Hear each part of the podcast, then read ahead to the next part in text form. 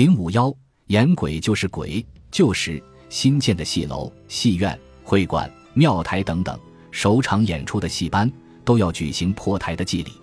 如果演戏时出了大事故，死了人也要破台。戏业人称台口朝南，朝东的戏台为阳台，朝北的为阴台，朝西的为白虎台。俗说要想发大财，最忌白虎台，所以。凡是台口朝西的白虎台，也必须破台，然后才能演出。否则，苏以为戏班内会出现吵嘴、打架的事，或者演文戏出错、演武戏伤人，甚至使戏演不下去，以后也无人来邀班演戏。破台的形式各有不同，一般的是在夜间让一有武功的演员扮演灵官，在舞台上追赶一由旦角扮演的女鬼，把女鬼赶跑，杀一只公鸡。把鸡血撒在戏台四周，然后放鞭炮、敲锣打鼓一通，就算破台了。破台之前，禁忌在前台点灯，后台的小油灯化完妆后也得吹灭。破台实际外人偷看，即说话。演员嘴里叼个朱砂包，据说可以辟邪，免得引鬼上身。这一习俗如今已被革除。由于表演的内容和剧种不同。戏业禁忌呈现明显的地方色彩，在浙江西南山区，演戏是鬼神祭礼的一种仪礼。群众看戏即男女混杂，台下男女分坐，女坐在两廊之下，廊梁上拴挂一藤鞭。如男人闯入廊下，或有戏舞妇女之事，任何人可取藤鞭打犯禁的人。演出时，将当时戏金用带分装挂于台口，台戏金十二元。则用十二只小袋，每袋放上一元，连成一长串，推举村中年老观众数人监台。如发现一人演出不认真、出差错事故，监场的当场减去一袋，以示惩罚，欲代神执行之意。一人不得违禁抗拒，罪忌事后争执，触犯神怒要遭祸。演戏既演过月戏，即戏期从这月演到下月，故安排演出必于月底结束。演过越戏的戏班和村子会不太平，在日常生活中，艺人也有禁忌。山区本地戏班的艺人都是山民子弟，演出也在山乡，在山路上走时，既丢石子玩，既脚踢石子，说会丢掉生意。艺人走路打伞时，即将伞旋转，说会使生意不安定；即在后台下棋，说是一盘棋越走越乱，越分散，会使戏班散伙。吃饭时，旦角一人即先动筷子，一人后台即坐椅凳，以细香代之。旦角即坐盔帽香，小丑可坐任何香。其他行当除装祖师牌位香之外，也可任意坐。坐香即一屁股塔两支香，说这会引起班内不和，事故多。济南一人妻子进入后台，万一发生此事，要在后台烧稻草解灾，说是一人扮演神佛、仙道和古人。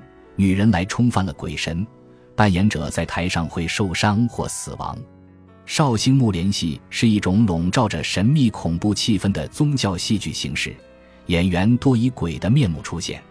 演员时常担心表演时会有真的鬼灵出现在台上，观众则时常怀疑自己坐席的旁侧正坐着不少鬼灵的身影，他们正与观众们一起欣赏看戏，因此。木莲戏演出气氛十分紧张和严肃，经常伴有很多禁忌，其目的是为了防止在演戏或看戏时受到鬼灵的袭击或侵害。绍兴民间认为，只要在演戏或观戏时实现了这些禁忌，就不会触犯鬼神的利益，这样也就有效地保护了自己。演员是扮演鬼神的成员，他们与鬼神最为接近，也最容易受到鬼神的袭击与侵害。因此，他们在演出木莲戏时的禁忌甚多。例如，在戏开演之前几天，演员每天都要沐浴焚香，还要进房事，忌吃荤。扮演男调、女调的演员都有一条长舌托于口外，这条口舌不可随便画上，一般都要等到戏开场之后，台上吹起木莲虾头，这时才进行画舌，此举称为封嘴口。因为画上舌头之后。扮演男调和女调的演员就不能再随便讲话了，必须坐在后台等着上场。要是这时开了口，就被认为是不吉利的。如果一时忘记了这一禁忌，在演戏结束后必须烧纸进行忏悔。演员画蛇后不能开口讲话的习俗，反映了民间古老的鬼神禁忌观念。这种观念以为画了蛇后的演员就成了真鬼灵，倘若开口，此时鬼灵还未脱身，就会使演员身处危险。其实，按结构主义人类学的观点，画蛇后的演员既为人又为鬼，处于模棱两可的状态，本身即是禁忌的对象。他们的一举一动自然不能像平常人一样。扮演男调和女调的演员不能站在露天，不能见太阳。即使是在野外广场上演戏，也要蒙上一张篷布。这大概是演员装扮成鬼灵后，一即进了阴间，不能再见阳光。观众虽然不像演员那样直接以鬼神的身份出现在台上，但是他们认为自己在看戏时也会经常遇见鬼神，所以也得非常的小心谨慎。例如，戏未演完，观众就不能回家，特别是不能邀人回家。因为人们认为，如果看戏的中途回家，或者叫别人一同回去，这样鬼就会跟到家里。只有等鬼王扫了台后，台上的鬼魅已被除尽，这时回家就不用担心有鬼跟着了。戏台道具在演一般戏时是不具有什么神性或魔力的，但是到了演幕联戏时，戏台与道具就常常与戏中的鬼神力量结合在一起，这时就不能把他们视同一般之物了。故演出幕联戏的道具也有不少的戒规与禁忌。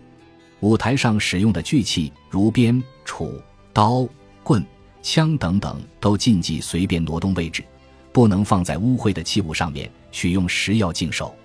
绍兴木联戏及其他古老的地方戏种，如傩戏，演出时所流行的各种戒规和禁忌，不但形式众多，而且意义复杂，有的为了敬神，有的为了驱鬼。有的为了免灾，有的为了祈福，但是所有的这些禁忌，主要的目的是为了消极的防御鬼神的侵害。他们不像巫术那样对鬼神采取积极的控制办法，而是企图通过防范和回避与鬼神发生冲突而采取的消极措施。